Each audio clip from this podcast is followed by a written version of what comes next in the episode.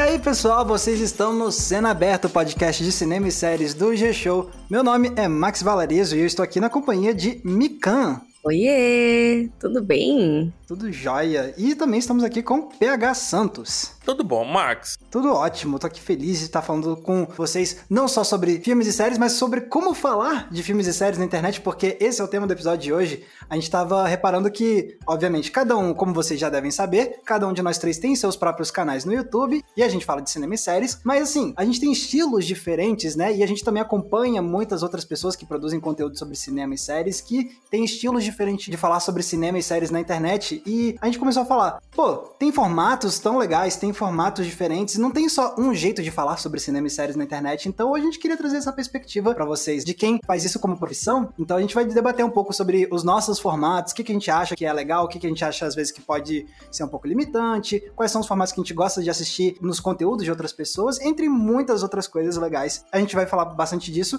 mas antes é importante lembrar que esse aqui é um podcast que sai toda terça-feira e toda sexta-feira e você pode ouvir tanto no G-Show, quanto no Globoplay, quanto nas demais plataformas de áudio digital. Então, tá dado o recadinho, vamos lá conversar sobre como falar sobre cinema e séries na internet? Bora! Partiu! Então, beleza. A gente vai falar então sobre as diferentes formas, né, de falar sobre cinema e séries na internet. E a gente tava, como eu comentei, né, percebendo os diferentes estilos que a gente tem de cada um. Porque assim, eu não sei vocês, mas quando eu tava criando meu canal, isso foi uma coisa que tava muito presente na minha mente, assim, tipo, eu queria criar um projeto editorial para Entreplanos, hum. e uma das hum. coisas que era muito claro para mim era, tipo, ok, qual é o, vai ser o meu jeito de falar sobre cinema e séries na internet, assim, quais são os formatos que eu quero utilizar, qual é a lógica que eu quero trazer, qual é, vai ser a minha voz, digamos assim, um monte uhum. de dúvidas existenciais. Ah, então, momento entrevista, pa, pa, pa, pausa para entrevista. ok. Ah, Max Valarezo. Diga, PH Santos. Por que você escolheu o vídeo ensaio e não crítica de cinema? Interrogação. Mas espera, então, as pessoas sabem o que é um ah. vídeo ensaio? Ah, boa, boa. É. Então. Desculpa interromper, mas assim, é. é. Momento direção. Mica, agora você explica. Ai, meu Deus, vamos lá. Ó, o Max me corrige, porque é ele que faz vídeo ensaio, né? Então vamos lá. O vídeo ensaio pelo que eu entendo de vídeo ensaio, é um vídeo mais argumentativo, uhum. né? Em que se desenvolve um tema, um assunto específico. Esse vídeo ele não tem o objetivo necessariamente de ser uma crítica, de ser uma resenha, mas ele traz um tom argumentativo, ele vai te mostrar um conceito, uma tese e no final você vai aprender alguma coisa com ele. Eu vejo muito vídeo ensaio desse jeito. E ele, como o nome diz, é no formato de vídeo, porque existe o ensaio escrito, existe o ensaio acadêmico, mas nesse caso específico seria o vídeo ensaio como um formato de vídeo que se popularizou muito no YouTube. Tô certa? Tô errada? Eu concordo. É bem isso mesmo, assim, porque esse é o formato que eu gosto de adotar no, no Entreplanos, né? Pra quem acompanha o canal já sabe disso. E isso que você falou de ser um vídeo argumentativo, eu acho que é o ponto principal, assim, porque todo vídeo que eu faço, eu não começo a escrever esse roteiro. Mentira, às vezes eu começo a escrever sem ter um argumento central, mas o que eu quero dizer aqui, uhum. para mim, o que define o momento que eu me sinto seguro e o que eu uso como um norteador é qual é o meu argumento nesse vídeo. Eu tenho que defender algum argumento. Uhum. Nem que seja para falar, tipo, ó, tal pessoa, vamos supor, semana passada eu lancei um vídeo sobre a Lotte Heiniger, que é uma pioneira da animação e que não é tão conhecida assim. Então eu não quis, tipo, para mim, eu não enxergo esse vídeo como, tipo, vou falar sobre a biografia. Não, tipo, eu quero defender um argumento. Então, é, para mim, é, é assim, ó, o meu argumento nesse vídeo é essa é uma pessoa fundamental para a história da animação e ela merece ser mais reconhecida. Esse é o meu argumento. E a partir daí uhum. eu vou uhum. desenvolvendo não só dados biográficos e sobre a carreira da Lotte Heiniger, mas também trazendo argumentos meus de apontar, olha só, essa pessoa ela é importante porque ela influenciou o Walt Disney a criar tal coisa e falou de, de animação de tal jeito, não sei o quê. E aí eu vou trazendo várias evidências, digamos assim, uhum. para dar suporte ao meu argumento de que ela é uma pessoa fundamental e que ela não é tão reconhecida assim e que ela merece mais reconhecimento, entendeu? Então, essa parte da argumentação é o, o fundamental para definir o vídeo ensaio, porque eu acho que muitas pessoas às vezes pensam que o vídeo ensaio se define pelo formato dele, que ficou popularizado pelo formato que é o que eu adoto também, que é uma narração em cima de imagens de filmes, né? Sim. esse, mas um vídeo ensaio não precisa usar esse formato para ser um vídeo ensaio. Um vídeo ensaio pode perfeitamente ser uma pessoa aparecendo na câmera o tempo todo E inserindo trechos de algumas coisas, pode até colocar, mas isso hum, pode perfeitamente ser um vídeo ensaio dessa forma também. A gente tem o canal aqui no Brasil, o canal Mimimídias, que é um dos melhores canais de vídeo ensaio que tem, e eles, se, e eles adotam esse formato de são essas pessoas aparecendo em câmera e inserindo algumas imagens, mas então é só para reforçar isso. Eu não acho que tá no formato, tá na, na lógica por trás da, da construção do que tá sendo objetivo, dito, que é essa né? ideia de que você vai defender um argumento. Agora eu tô pensando se alguns dos meus vídeos são vídeo ensaios, mas depois eu vou falar eu, sobre eu isso. Eu acho que sim, viu? Eita, nós. Tá, mas vamos lá. Voltando à entrevista aqui do Max, esse parênteses ficou muito grande, desculpa. Não, acho que é isso. Você decidiu que eu queria fazer vídeo ensaio. E aí? Hum, então, no começo não, na real. No começo, hum. o propósito, quando eu criei o Entre Planos, era eu quero falar sobre cinema e séries, mas sempre relacionando com algum outro campo de conhecimento. Esse era o meu objetivo inicialmente. Ah. Então, ah, o que, que o cinema pode nos ensinar sobre filosofia, ou sobre história, ou sobre, sei lá, arquitetura. E era muito nesse embalo, mas depois eu fui mudando, porque a gente vai evoluindo, né? A gente vai descobrindo o que a gente gosta, o que a gente não gosta. Então, quando uhum. depois eu já tinha alguns meses de canal, aí eu pensei, cara, eu gosto tanto do formato do vídeo ensaio e desse jeito de pensar e desse jeito de construir um texto, eu acho que eu vou começar a adotar esse formato. E aí eu fiz o meu primeiro, o que eu considero realmente o meu primeiro vídeo ensaio no canal é um vídeo que eu fiz sobre o Babadook, o filme de terror, para falar sobre uma das coisas que faz o terror desse filme ser especial é como eles desconjuntam a imagem e o som. E aí, a partir daí, eu fui fazendo hum mais vídeos nesse formato de ser a minha narração em cima das imagens dos filmes. E aí foi isso que fez o canal começar a crescer. No começo do canal, para quem acompanha desde o começo, eu apareci em câmera o tempo todo. E aí eu vi, pô, eu me sinto mais à vontade mais como uma pessoa que tá na narração. E aí eu fui fazendo vídeos ensaios com o formato mais famoso do vídeo ensaio, que é a narração em cima dos, das imagens dos filmes, e isso foi que começou a fazer o canal começar a crescer bastante. Mas assim, então, para responder a pergunta, o que, que me fez querer fazer o vídeo ensaio é porque eu sentia que era o que mais combinava com o que eu queria fazer. De falar sobre cinema e séries de um jeito aprofundado, porque eu não via muita gente fazendo vídeos ensaios sobre filmes aqui no Brasil, então eu também achava que ia ser um diferencial. Uhum. E também tinha esse lado de, tipo, ah, eu me sinto mais à vontade na voz do que aparecendo em câmera o tempo inteiro, então também trouxe esse benefício. Então, é isso.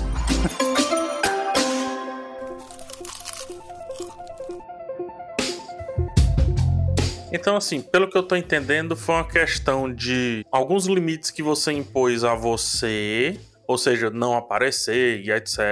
Quando eu falo limite, não no sentido ruim, tá? E também alguns objetivos que você tinha na sua cabeça. E aí, pá, descambou no vídeo ensaio. Podemos resumir desse jeito, né? Isso. Mas, Max, não é obrigatório é, fazer crítica, não, quando você fala de cinema? Olha aí. Eu pensei que fosse obrigatório. não, pois é. Então, quando eu tava criando o canal, eu tava percebendo, assim, pô, uma das coisas que é mais comum, assim, tipo, quando o pessoal quer criar canal de cinema, por exemplo, no YouTube, é fazer as críticas da semana, o que é super uhum. válido e o que eu acho super legal. E só que eu pensei, tá, eu acho que não é o formato que eu quero adotar, eu quero ir para outro caminho, assim. E então acho que tinha muito dessa, desse ímpeto de, de, tentar fazer algo que eu me sentia um pouco mais à vontade, porque eu olhava assim pro formato da crítica das estreias da semana e não era algo que me deixava pilhado, entendeu? E acho que para mim o grande norteador do, do, que eu tenho que fazer é, tipo, eu tenho que ficar uhum. muito pilhado para fazer. Então, mas aí agora eu quero jogar para você, PH. Você também, às vezes, o tempo todo, na verdade, faz outros tipos de vídeo, mas você também, eu diria que o, o seu feijão com arroz no seu canal é a crítica da estreia de semana, né? Então, como é que é a sua relação com, com esse formato? Muito legal tu falar a questão do feijão com arroz, porque às vezes eu imagino o canal, a organização como se fosse um supermercado, sabe? Ah, que legal. Que tipo assim, qual vai ser o bombonzinho da fila? O que, que vai estar tá naquela área premium, aquela, aquela área saúde e tal?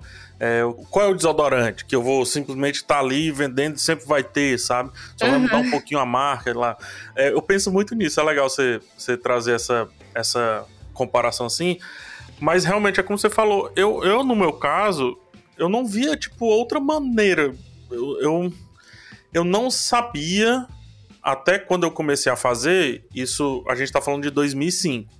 Uhum. Eu não sabia que existiam outras formas de falar sobre uhum. cinema, a não ser notícia, que na época não me interessava, e no caso, crítica de cinema. E eu lembro, no começo da faculdade de história ali, ter estudado um pouco de história da crítica e tudo, e ter esbarrado em séries de cartilhas de críticos e etc. E se você perceber, era um formato limitante. Hoje eu acredito que não seja mais tão limitante quanto um dia foi, mas uhum. era um formato limitante, só que era um formato limitante que me dava muita segurança. Eu acho, PHzinho que estava aprendendo super jovem, inclusive 20 e poucos anos, etc 20 e poucos anos não, 20 anos, mais precisamente falando. Então, aquele PH, acho que se fosse se meter a fazer alguma coisa parecida com o que o Max faz, ou então um trabalho incrível que a Mika Sim. faz, por exemplo, com relação ao autópsia, aquele PH, tipo, ele estaria começando agora o trabalho. Então, provavelmente ele nunca faria, porque do meu ponto de vista, eu só tinha uma coisa muito importante para falar sobre cinema, que era a época, quantidade de filmes assistidos.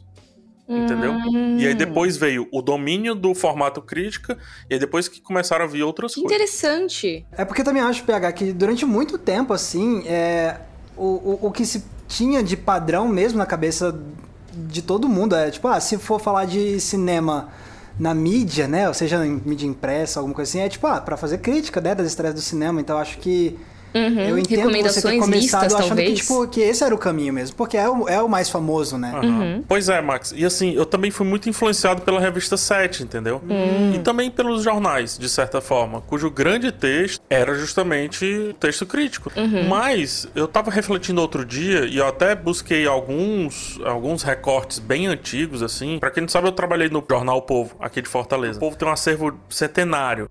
E eu tava buscando onde que o Jornal Povo começou a publicar críticas e tudo. E eu deparei-me com uns textos que parecem muito ensaio sabe? Parece mais ensaio do que crítica. Uhum, que doido. Eles estão mais tentando achar, tentando buscar mais ali formular um pensamento ao redor do filme do que a crítica, ou como a crítica se tornou, a meu ver, vulgarmente conhecido como uma chancela de bom ou ruim. Até por conta do joinha, do não joinha, esse negócio todo que a gente já discutiu. Pô, muito legal. Porque, na verdade, isso eu acho legal porque para mim, aí já é muito da minha visão de como é a crítica de cinema. Eu gosto de enxergar que quando você vai fazer uma crítica, o ideal é você tentar realmente construir um pensamento crítico e não Sim. necessariamente fazer um, um veredito no sentido de joinha ou não joinha, porque porque acho que é isso. Você assim. até falou sobre isso no, no, episódio sobre notas, né? Notas isso, exato, crítica exato, e tudo mais. Exato. E é por isso que eu acredito, Max, que o YouTube, principalmente o YouTube, com relação à produção de conteúdo baseado em crítica de cinema, veio mudar bastante uma percepção que eu acho que deve estar morta. É muito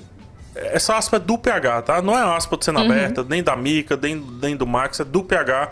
E eu afirmo com muita tranquilidade isso. Acho que esse modelo que você está falando, Max, e o modelo da, da cartilha da crítica de cinema, que me deparei ao longo da minha carreira várias vezes, eu acho que ele morreu, assim. Por exemplo, tem um ponto na cartilha da crítica de cinema que diz assim: não, você não se coloca. Poxa, do meu ponto de vista, não rola, entendeu? Não rola mais.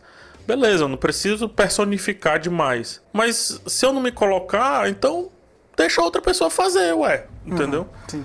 Uhum. É, é, acho que é, é, é uma coisa que reforça a ideia de que a sua crítica de um filme tem que ser uma coisa objetiva, que não pode ter subjetividade, né? Quando não, isso não existe.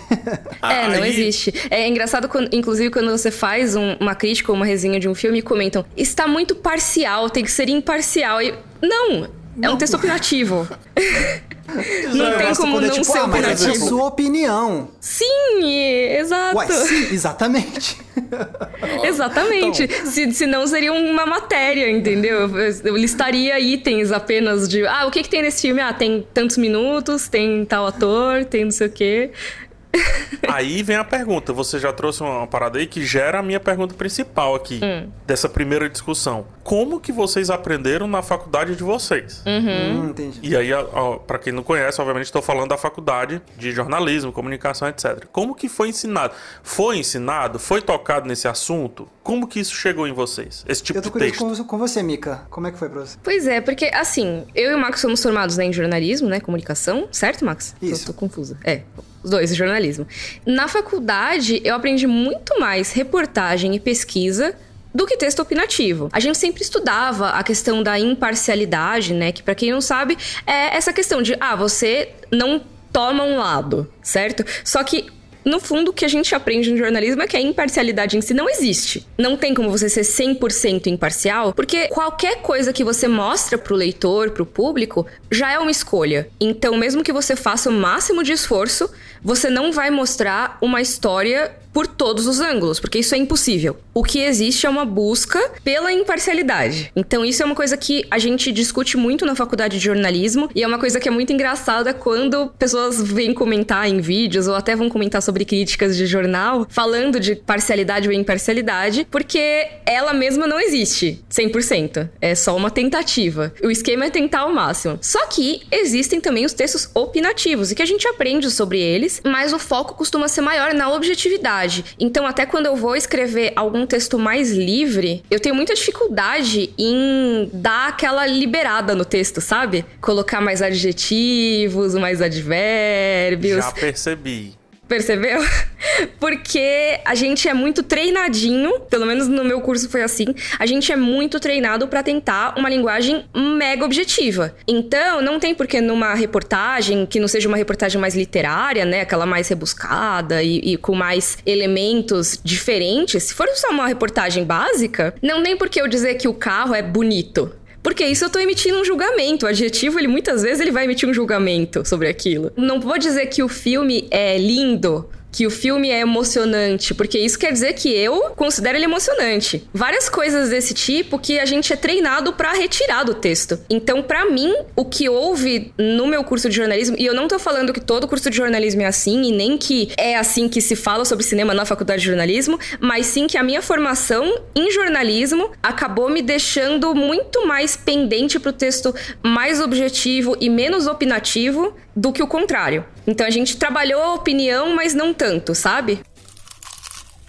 No meu caso, no meu curso, a gente teve uma disciplina em um semestre, que era de. O nome da disciplina era Gêneros Opinativos. E aí a gente via coluna, crônica, editorial tudo mais. E aí tinha uma partezinha de crítica, mas aí a gente não teve, por exemplo, uma oficina nem nada. Foi tipo uma aulinha que chamaram um crítico de cinema daqui de Brasília para ele falar um pouco sobre isso. E foi basicamente isso, meio que uma palestra, uma palestra de uma aula. E então não teve muito o enfoque de crítica de cinema e tal. Foi algo que foi bem pincelado mesmo. A gente não chegou até a oportunidade de, sei lá, praticar alguma coisa assim. Então. Aí agora vocês estão me deixando doido. Porque numa das várias cartilhas de críticas que foram aceitas e passaram aí pela minha vida, dizia-se que não é um texto opinativo. O quê? Muito doido, né? Mas assim, não é opinativo, mas é um texto opinativo. É lógico que é, pelo amor é, de é total, Deus. É totalmente opinativo. Eu entendo o ponto da pessoa dizer que não é um texto puramente opinativo, se for o caso, na cartilha. Tem uma conclusão, meu Deus. Ele tem uma conclusão, ele tem um argumento, ele lista argumentos e ele pende para um lado sim. Então, eu acho que dizer que uma crítica não é opinativa não é. Nossa, isso é sintoma de uma visão que enxerga que crítica de cinema tem que ser uma descrição. Ah, o filme, ele é assim, ele tem um movimento de câmera que é assado, ele tem uma fotografia que é assim, e você tá só fazendo uma descrição do filme. Isso não é uma crítica. É, então, Então, quando você fala que não pode ser um gênero opinativo, você tá justamente indo pra esse lado, sendo que uma crítica, isso não é uma boa crítica. Uma boa crítica é que vai pegar esses elementos e tentar amarrar aquilo dentro de alguma argumentação pra tra- construir uma ideia em cima do filme. Com certeza. Mas aí eu acho até que a gente tá entrando numa discussão que poderia ser outro episódio, hein? Sim, da sim. gente conversar sobre o que é uma crítica e tudo mais. A crítica é um dos jeitos, né? Então, eu já falei um pouco da minha perspectiva, o PH já falou, eu queria saber de você, Mika, assim, quando você tava querendo fazer o, seu canal, começar assim, você chegou a, a fazer um planejamento de, tipo, quais vão ser os meus formatos, como vai ser meu jeito de falar sobre cinema e séries, ou você meio que foi descobrindo no caminho? Gente, eu tô até indo porque vocês estavam contando sobre o planejamento de vocês, sobre o editorial, e eu só pensando, cara, meu canal foi muito aleatório. Assim, eu fiz porque eu tava com vontade de falar sobre as coisas. E eu não me prendi muito a formato. Tanto que até hoje você vê o meu canal e ele tem muitos tipos de formatos. Mas não porque necessariamente eu queira fazer esses formatos, e sim porque naquele assunto eu acho que aquilo se encaixa um pouco mais. Então, desde o começo eu faço vários, vai, subgêneros aí de abordagem de cultura pop, de cinema e séries no meu canal. Tem desde vídeos mais opinativos, mais longos, falando sobre, ah, por que que eu acho que isso nunca aconteceria em Game of Thrones? E aconteceu e eu não gosto por isso, isso e isso. Ou então uma lista ah, recomendações de animes para quem não gosta de anime, sabe? Tem vídeos que são resenhas, eu não gosto nem de chamar de crítica, porque eu deixo meio livre, sabe? O formato mesmo. Então, às vezes eu acho que uma coisa que a crítica deveria ter, às vezes eu não vou colocar. Às vezes eu vou falar muito de uma, um ponto de vista extremamente pessoal, às vezes eu não vou falar de um ponto de vista pessoal, varia muito como eu faço. E tem os vídeos que eu considero mais puramente informativos, vamos dizer assim. Então, às vezes, eu gosto de pegar e falar, ah, o que que é tal coisa? O que que essa palavra significa? E como que ela surgiu na cultura pop? Que para mim é muito mais um trabalho de pesquisa mais direta e até às vezes talvez como uma matéria mesmo, sabe? Uma pesquisa que eu faria para um artigo de jornal, para uma revista, do que qualquer coisa semelhante a uma crítica ou um vídeo ensaio. Só que aí tem vídeos que o Max estava comentando sobre o vídeo ensaio e eu pensei, poxa, talvez eu faça vídeo ensaio? É, às vezes? Eu acho que que sim, assim, já teve vídeos seus que eu tive a impressão de que são vídeos ensaios porque você claramente está querendo defender algum argumento bem específico e você vai trazendo suas evidências, digamos assim, para trazer o argumento. Não tô dizendo que todos os seus vídeos, porque isso é uma coisa que eu acho legal do seu conteúdo, de fato. Você tem essa liberdade, assim, é tipo, o, o seu canal, ele me passa uma vibe muito, tipo, como se fosse uma revista mesmo. Porque uma revista você vai ter, tipo, uma variedade muito grande de formatos, né? Tipo, você vai ter desde a entrevista, a, a crítica, a lista, ao ao artigo, ao, sabe, um monte de coisa. Então, isso é uma coisa que eu vejo um, um, como muito forte no seu canal, que você traz essa variedade de formatos mesmo. É, e eu acho que vai muito do que eu falei, vai muito do que eu acho que é adequado falar daquele assunto específico. Então, se eu quero falar sobre uma animação recente, será que essa animação eu vou fazer uma crítica dela? Eu vou trazer alguma curiosidade sobre ela? Eu vou relacionar a alguma outra animação que eu acho que tem a ver do passado e eu aproveito para trazer essas histórias? Ou eu vou ignorar completamente essa e eu vou falar do trabalho do diretor de outra época? E cada um desses traz um formato de vídeo diferente que que acho que não precisa se manter como uma coisa ou outra. Então, é meio caótico, eu acho, sabe? É um formato muito livre. Mas então, eu não acho tão caótico, porque uma coisa que é legal no, no seu trabalho é que você tem os formatos diferentes, mas, por exemplo, mesmo quando é um vídeo seu, por exemplo, que, que nem você falou que é, o foco é muito mais informativo, tipo, vou explicar o que, que é esse conceito, assim. Mesmo quando você tá explicando e informando alguma coisa, você sempre se coloca também. Você vai ter no seu texto, na sua apresentação, instantes que vai ser a sua opinião sobre o assunto, você vai Sim. trazer uma reflexão crítica sobre aquele negócio, então não fica tipo um artigo de Wikipédia, no, no caso, entendeu? Você vai contestar às vezes. É, eu tento sempre manter a pessoalidade, sempre tem pessoalidade no meu conteúdo, que aí é aquilo, né, da tal da imparcialidade, não tem, porque é um vídeo que tem o meu rosto lá apresentando, então eu sempre deixo bem evidente pro público que aquilo é o vídeo comigo e é com a minha visão sobre aquele assunto, né? Mesmo se for um vídeo mais objetivo em geral.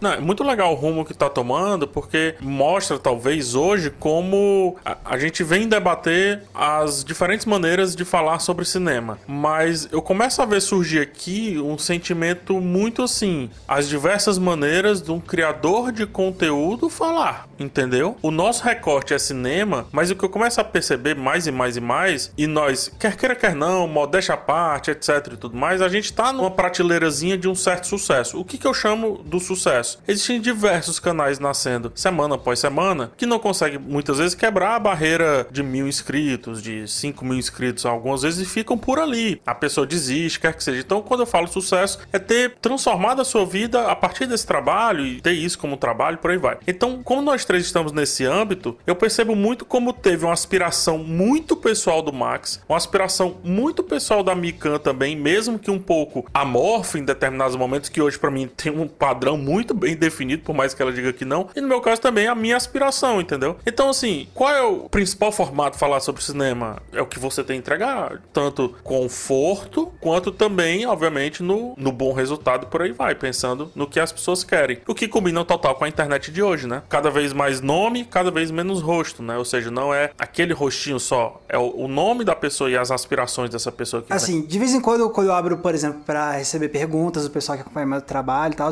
vira e mexe, eu ah, quais são as dicas que você dá para quem quer começar a fazer conteúdo sobre cinema, alguma coisa assim? Max, todo dia, tá? Todo, Todo dia. dia. exato. É, eu recebo muito também. Ai, quero começar uma página, o que que eu faço? Do que que eu falo? Ué, do que você quiser.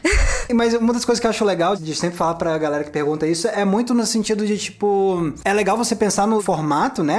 Mas assim, eu acho que o importante é você encontrar algum jeito de trazer essa pessoalidade, a sua voz mesmo, assim, digamos, a sua, não voz no sentido literal, mas a sua voz como pessoa, como uma voz autoral, digamos assim. Porque aquele negócio, você pode perfeitamente, sei lá, fazer algum vídeo com uma lista de, sei lá, cinco cenas improvisadas. E aí, tipo, você vai lá e pesquisa e você vai e coloca as informações sobre aquelas cenas improvisadas. Mas se você, tipo, só estiver repetindo o que todos os outros conteúdos sobre essas cenas improvisadas falaram, tipo, por que que aquilo vai ser algo que vai necessariamente chamar a atenção das pessoas? Então você, acho que um jeito legal é você encontrar um, um espaço pra você trazer essas informações, mas o que que vai ter de diferente ali? Qual vai ser a sua voz em cima disso? Você vai, às vezes, contestar alguma das coisas que você tá trazendo na própria lista? Você vai colocar aquilo numa perspectiva que é muito sua? É, você vai, sei lá, associar de algum jeito? Você vai encontrar algum jeito de fazer umas piadas diferentes em cima daquilo? Pode ser. Porque eu acho que o que eu não recomendo é, tipo, tentar não fazer algo que pareça, sei lá, um artigo de dados, entendeu? Tipo, um artigo da Wikipédia, entendeu? Porque é isso, assim, acho que a partir do momento que você abre espaço pra você tentar encontrar alguma forma de você trazer a sua voz diferente daquilo, aquilo vai começar a chamar a atenção. Com certeza, porque acho que é legal pensar por esse ângulo. Por que uma pessoa vai querer ver o vídeo seu e não o da Mikan sobre esse assunto? Ou então, por que, que vai querer ver o da Mikan e não o do PH? Ou porque vai querer ver os dois? É, ou porque vai ver ambos. O que que eles trazem que se complementam, ou às vezes até que trazem o mesmo elemento, só que com opiniões diferentes, ou com abordagens diferentes. O que que faz a pessoa ver aquilo? O que que ela quer tirar daquele conteúdo, né? Daquele vídeo, daquele texto? Porque sim, a gente tem pessoas escrevendo textos na internet também sobre filmes e sobre séries. A gente tem pessoas fazendo coberturas em redes sociais.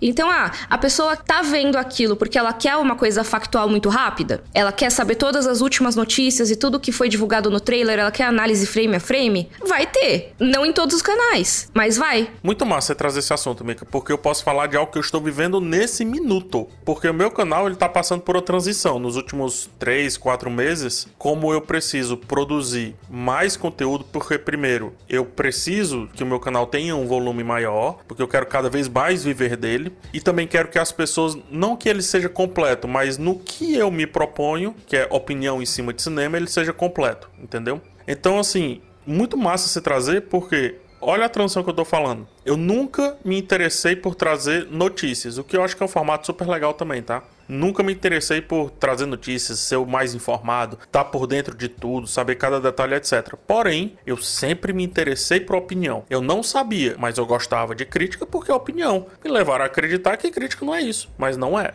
Mas é, sendo assim, como que eu vou aliar os dois, o útil e o agradável? Ou seja, trazer a questão da notícia que vai me dar volume e manter a minha questão da opinião, que é o que garante a minha essência. Dar opinião sobre as notícias. Então não me interessa informar a pessoa necessariamente com a informação notícia. Isso aí pode encontrar em todos os sites. E até você soltar o vídeo, a pessoa já viu no Twitter, já viu em todos os lugares, né? Exatamente. Mas o que, que eu tenho a falar sobre aquilo dali? O que, que eu tenho a falar sobre, por exemplo, o Homem-Aranha chegando em sexto lugar na bilheteria de todos os tempos, superando Pantera Negra, etc. Tem um puta pensamento que eu posso jogar em cima disso, entendeu? E aí nasce um conteúdo. É um terceiro conteúdo que Mika não faz, Max não faz, e por mais que outros canais façam, sempre vai garantir a presença marcante da minha personalidade, que é, é o que o PH acha em relação àquilo dali. E isso tá mudando muito o meu conteúdo sobre diversas formas. Inclusive, Max, as minhas críticas hoje em dia, elas são menos crítica e um pouquinho mais ensaio. Por quê? Eu faço recorte da crítica. Eu hoje praticamente não estou falando de elementos técnicos, porque eu acredito que qualquer pessoa que pegou ali a cartilha das técnicas de cinema consegue fazer isso.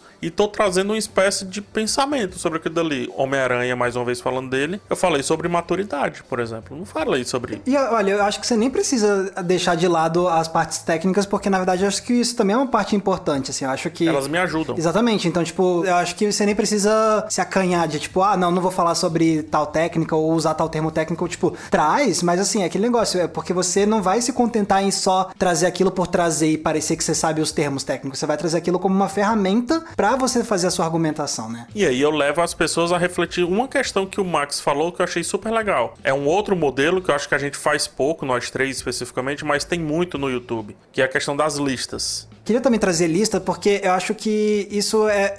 Eu senti uma mudança muito grande sobre como eu pensava de listas, porque eu, quando comecei o Entre Planos, eu tinha uma regra para mim assim: não vou fazer vídeo de lista. Porque quando eu olhava assim, tipo, ah, o que, que mais tem de vídeo sobre cinema no YouTube? É, ou é a crítica da estreia da semana, ou é uma lista. Então eu não vou fazer nenhum nem outro. porque eu quero fazer algo diferentão e tal. É um bom ponto de partida. É, é um bom ponto de partida, mas eu acho que isso acabou fazendo com que o Max do começo do Entre Planos meio que criasse um, um, uma estigmatização com a ideia da lista, entendeu? Porque às vezes eu achava assim, cara, a lista é um negócio que, tipo, você tá trazendo, às vezes, ou uma lista de curiosidades, ou uma lista de filmes, e assim, tá, o que que vai ter de diferente meu ali? Só que isso foi quebrando demais, mudando demais na minha cabeça, e tanto que já tenho pelo menos uns dois anos que vira e mexe eu faço umas listas, principalmente quando é com alguma marca parceira, é, Telecine, por exemplo, eu já fiz várias listas patrocinadas por eles, e eu perdi meio que o medo de fazer lista justamente porque eu percebi que, cara, se eu fizer uma lista, é inevitável agora, nesse ponto, depois de anos fazendo vídeos pro Triplus, é inevitável eu fazer uma lista que vai ter a, a, minha voz. Então pode ser uma lista de cinco filmes, mesmo que tenha outra lista com os mesmos cinco filmes, os comentários que eu vou trazer, a minha ótica sobre esses filmes, não vai ser a mesma. Porque eu, eu me conheço, eu não vou me contentar em, tipo, falar, ah, quarto lugar da lista é esse filme aqui e passar, tipo, dados de quem dirige e quem tá no filme pronto. Eu me conhecendo, eu vou querer trazer uma reflexãozinha, nem que seja de um parágrafo sobre aquele filme, porque é, é tá aí o meu estilo, né? Então, quando eu descobri que a lista pode ser adequada ao meu estilo e à minha voz, aí eu perdi meio que o medo de fazer lista, e aí eu comecei a fazer de vez em quando. Então, é mais ou menos isso que eu queria falar. E assim, Max, nesse caso, você já tá fazendo uma lista e as pessoas vão ver porque a lista que o Max fez é uma curadoria muito mais do que uma simples lista, né? No fim das contas. Porque é isso, ah, o que que o Max Valarezo do Entre Planos, que é esse canal que eu assino, que eu vejo toda semana, o que que ele tem a recomendar nesse esse tema. É diferente do que só, ah, o que que tá bombando? Ah, sei lá, suspense. Vou listar cinco filmes de suspense. Tá, aí uma pessoa que não te conhece vai ver, ah, cinco filmes de suspense? Pra que que eu vou ver esse vídeo? Mas uma pessoa que te conhece vai, ah, cinco filmes de suspense recomendados pelo Max. Aí sim. Perfeito. E aí eu levo as pessoas, principalmente os produtores, aqueles que querem produzir conteúdo. Na verdade, assim, eu não tô querendo enviesar ninguém. Na, se você faz uma lista sóbria, digamos assim, show. É, esse conteúdo eu tenho certeza certeza que também vai ser muito útil para muita gente. Eu tenho certeza disso. As pessoas que ficam zapeando, Netflix, etc. Vai ser muito útil. Isto posto, isso que o Max falou é muito forte, porque sabe como é que eu vejo muitas vezes o conteúdo de lista? Eu vejo como se fosse um festival livre, tipo assim, uma curadoria de um festival. Então, se eu pedir, Max, tu me lista os filmes do Kurosawa, na minha cabeça, o Max vai estar tá assim: ok, o Kurosawa samurai ou o Kurosawa não samurai? O Kurosawa que influenciou fortemente o Ocidente ou o Kurosawa mais doméstico? Que Kurosawa vou trazer? Tá, então eu vou trazer uma miscelânea para demonstrar quem é o Kurosawa então vou relacionar esse filme. Ah, mas faltou Sete Samurais. Então é porque no meu recorte não faz sentido. Percebe como esse conteúdo é um puta conteúdo, assim, de. Parece uma pílula que você dá pra pessoa. Pá, toma, engole essa pílula. Saberás o básico sobre Kurosawa. Lista é muito potente, cara. Muito potente mesmo. Mas precisa, do meu ponto de vista, desse cuidado com a curadoria. Não só com, ó, oh, eu achei isso, eu achei aquilo, achei aquilo outro. Pra mim não me é útil. Mas eu sei que para muita gente vai ser útil. Só pra deixar bem claro.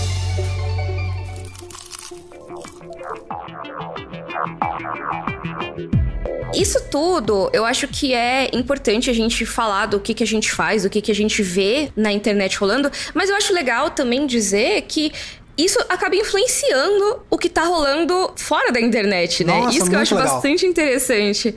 Porque nesses últimos tempos estreou na Netflix uma série que é bem interessante, chamada A Ótica do Cinema, que é uma coleção de vídeo ensaios, olha Quem só. Diria?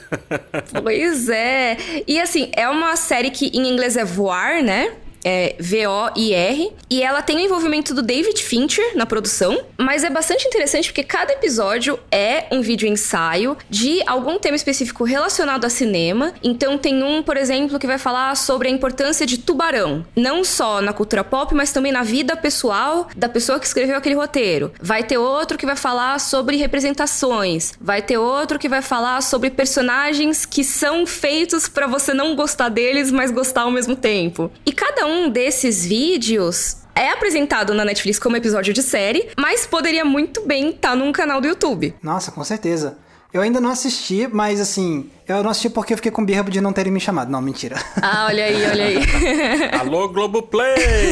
Vamos fazer uns vídeos ensaios, Globoplay. Mas, ó, uma coisa que eu achei muito legal é que, assim, entre os envolvidos na produção dessa série, A Ótica do Cinema, estão Tony Zhu e Taylor Ramos, que são as pessoas que faziam um canal do YouTube, que é muito clássico, chamado Every Frame a Painting, que seria, né, cada frame, né, cada quadro, uma pintura, que é um dos canais de vídeo ensaio ensaio mais influentes e famosos que a gente tem aí na história do YouTube. Então, eu achei bastante interessante eles terem trazido exatamente essas pessoas que revolucionaram a parte de cinema do YouTube para trazer para pro streaming, né? Nossa, total. Ainda mais porque quem curtia muito o Every Painting ficou órfão, porque o Every Painting parou de lançar vídeos novos há anos já. Então, tipo, saber que estão de volta com uma produção na Netflix, assim, é tipo, uh, legal, tava com saudade. Mas extremamente influente. Sim, com certeza. E assim, é muito interessante porque o canal ele acabou acabou por várias coisas, né? Vários motivos, mas entre eles é que existia uma limitação no formato do YouTube, porque existe conteúdo com direitos autorais que criadores independentes simplesmente não conseguem lidar de um jeito razoável, né? Você tem um limite de tempo que você pode usar do, daquele conteúdo e mesmo assim você pode ter o seu vídeo derrubado pelo estúdio. Eu e o Max somos exemplos aí de pessoas que tiveram vídeos derrubados por um certo estúdio japonês de animação aí. Que a gente adora, e... inclusive, né? É, que a gente adora, que a gente ama. Não sei se o Max se lembra qual foi a primeira pergunta que eu fiz quando a gente se conheceu. Foi como é que você consegue colocar lá os vídeos lá no Te Derrubam, não? Nossa, é mesmo.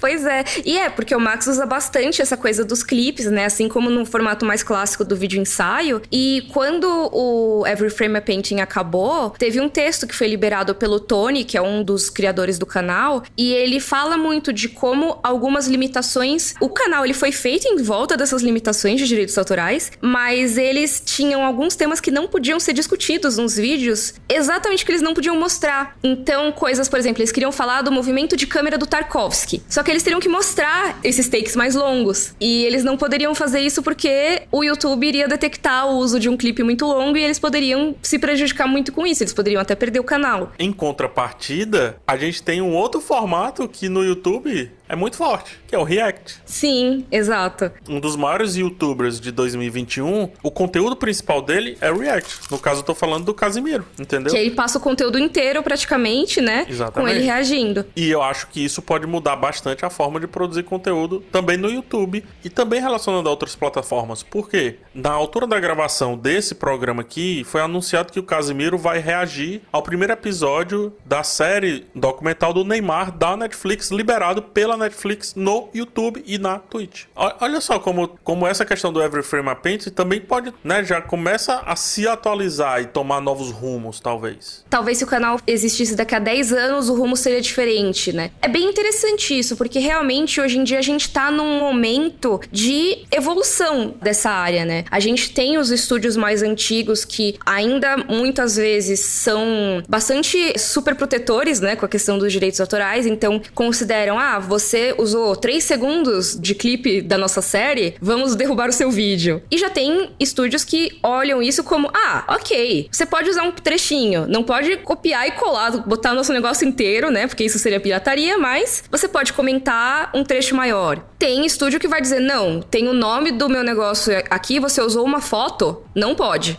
Mas ao mesmo tempo você vê que tem marcas que estão se abrindo mais para isso, porque sabem que, querendo ou não, isso é entrar em uma discussão mais moderna. E é bastante interessante porque você tem né, no jornal, na revista, você tinha frames dos filmes e das séries, né, para ilustrar. Mas era mais difícil de você colocar o vídeo daquilo. Teoricamente, mas esse frame também tem direitos autorais. Tem direitos autorais, tem direitos autorais. O jornal tinha que pagar ali uma agência, alguma coisa assim, né? Exato, e a não ser que fosse uma coisa divulgada especialmente para isso, se você colocasse algo que não foi autorizado, você também tinha essa limitação. Na internet, isso ficou muito mais evidente, eu acho, porque foi mais gente entrando nesse mercado, mais gente tendo conteúdo derrubado porque é mais fácil de detectar. E também uma discussão muito maior sobre, tá, e aí? Isso é propaganda gratuita pro conteúdo, para aquele filme, para aquela série? Então, existe o interesse do estúdio que aquilo seja feito? Ao mesmo tempo, será que o estúdio tem que liberar geral? Às vezes ele quer escolher qual tipo de conteúdo vai mostrar imagens dele. Ou para quem?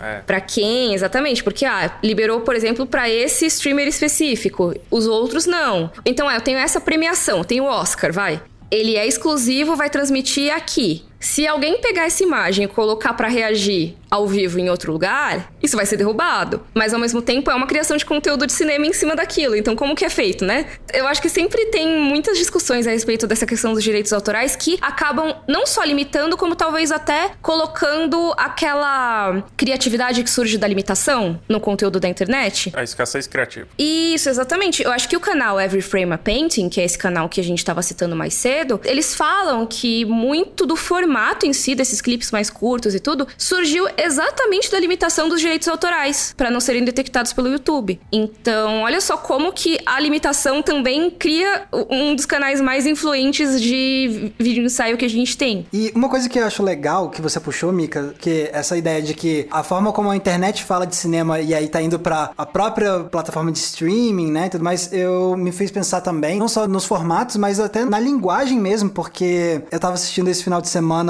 aquele os é, filmes que marcaram época, que também tem no Netflix. Uhum, que é super legal, eu amo. Eu adoro esses documentários. E se vocês verem o jeito que eles editam esses episódios, é totalmente inspirado em o jeito de YouTube de falar de cinema e especificamente numa técnica que eles usam, que eu acho que é, vem total do YouTube, que é quantas vezes você não viu em algum vídeo no YouTube tá falando de uma série ou de um filme, e aí a pessoa faz um comentário, alguma coisa assim, e aí coloca um trechinho de uma cena de alguma coisa do, de um personagem falando meio como se fosse uma reação ao que a pessoa tá falando. Então, tipo, ah, não, porque aí tal diretor foi demitido. Aí aparece um clipe de um personagem de algum seriado gritando, what? Ou então, tipo, damn, alguma coisa assim, sabe? Batendo a porta. É, coisas assim, tipo. E esse seriado da Netflix, ele pega exatamente essa técnica de, tipo, de costurar o que a narração tá dizendo com. e ilustrar com uma cena. Então, eu tava vendo o episódio que eles falam sobre Forrest Gump, não sei o quê. E aí, umas 20 vezes nesse episódio, eles queriam falar que a pessoa voltou pro estado do Alabama, né? Mas aí, em vez da pessoa que tava narrando falar a frase inteira, tipo, aí é, era assim, a narração. A pessoa voltou para o. Aí corta pra cena do Force gritando Alabama! É tipo, é total. Total linguagem de YouTube para falar sobre cinema. Então eu acho isso muito louco, como até o jeito que é, esses vídeos são editados no YouTube para falar de cinema e séries tá influenciando o que agora tá disponível nas próprias plataformas de cinema e séries, né?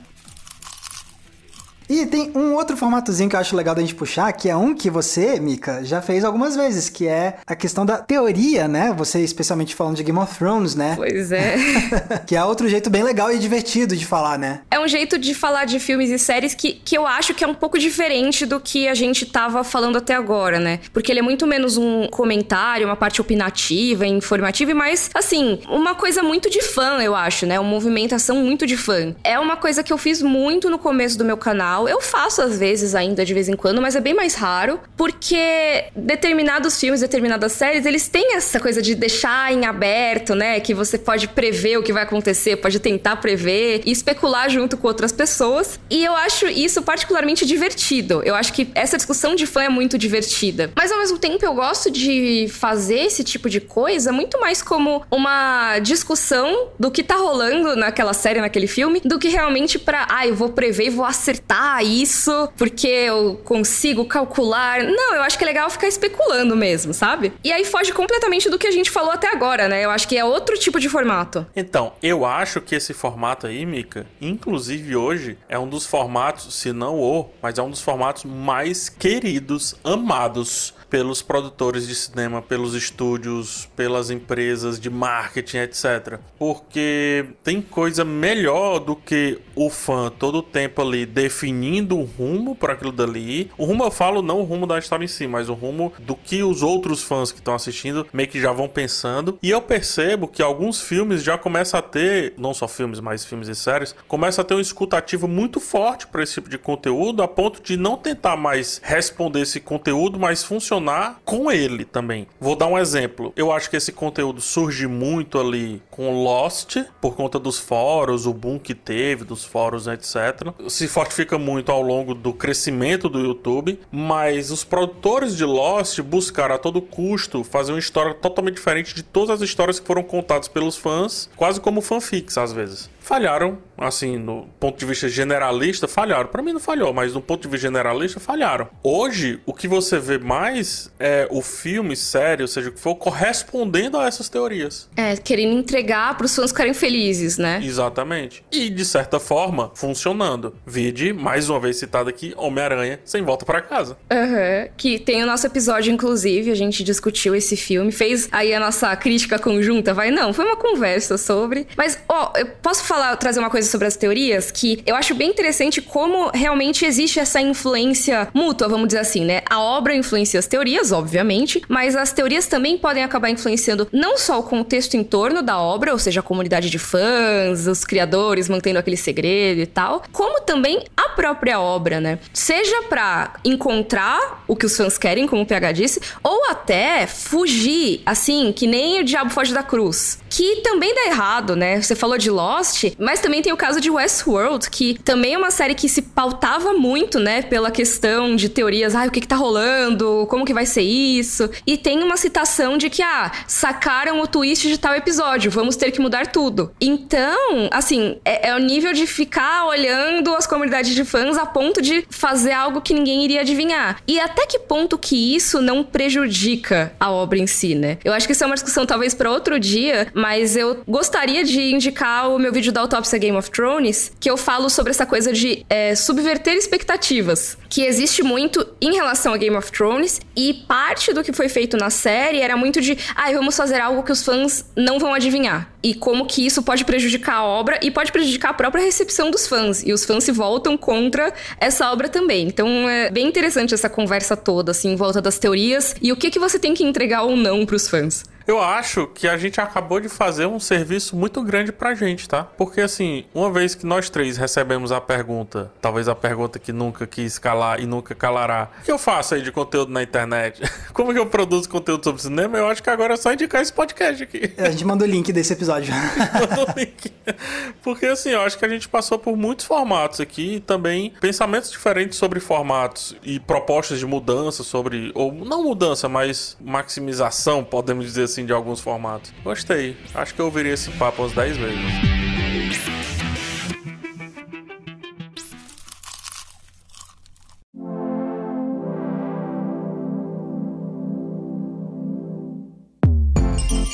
Pois é, então, ó, pessoal, se vocês quiserem comentar ainda mais sobre esse papo e falar sobre quais são seus formatos favoritos de vídeos na internet, às vezes sobre cinema e séries, marca a gente nas redes sociais e usa a hashtag podcast sendo aberto. A gente adora ler o que vocês estão dizendo pra gente. E falando em redes sociais, eu queria saber, Mikan, como as pessoas podem te encontrar na internet? Vocês me encontram no YouTube e no Twitter como Mikan, com três N's no final. Lá no meu canal tem a maior bagunça, vários formatos e tudo mais, mas eu recomendaria a Autópsia Game of Thrones, que eu acho que é o meu, meu neném Eu recomendaria o canal inteiro. Ah, muito obrigada, muito obrigada. E também no Instagram como underline Miriam Castro. E você, PH? Eu você pode buscar por PH Santos no YouTube, PH Santos no Twitter, Instagram e também TikTok. Lá no meu canal tem muitas críticas, mas hoje tem muitas notícias comentadas, ou seja, notícias com opinião. Então, se você quiser dar uma olhadinha. E eu vou roubar aqui, viu, Max? Vou dizer para as pessoas, mais do que marcarem a gente, coisa parecida, indicarem esse podcast para um amigo amiga, enfim, que está tentando galgar seu espaço nesse mar super vermelho do YouTube, né, da produção de conteúdo baseado em cultura pop, por aí vai. E você, Max, como que as pessoas te acham? Perfeito. Vocês podem me encontrar no YouTube com o canal Entre Planos, tudo junto. E aí vocês podem ver meus vídeos ensaios lá. Toda semana tem, quinta-feira. E vocês também podem me encontrar no Instagram e no Twitter com a mesma arroba que é Max Valarezo com um Z somente. E pessoal, lembrando, esse aqui é um podcast que sai toda terça-feira e toda sexta-feira de manhã cedinho. E vocês podem ouvir a gente tanto no Globoplay, quanto no G-Show, quanto nas demais plataformas de áudio digital. E a gente tá de volta então no próximo episódio. Um abraço, gente. Tchau, tchau. Tchau. Tchau.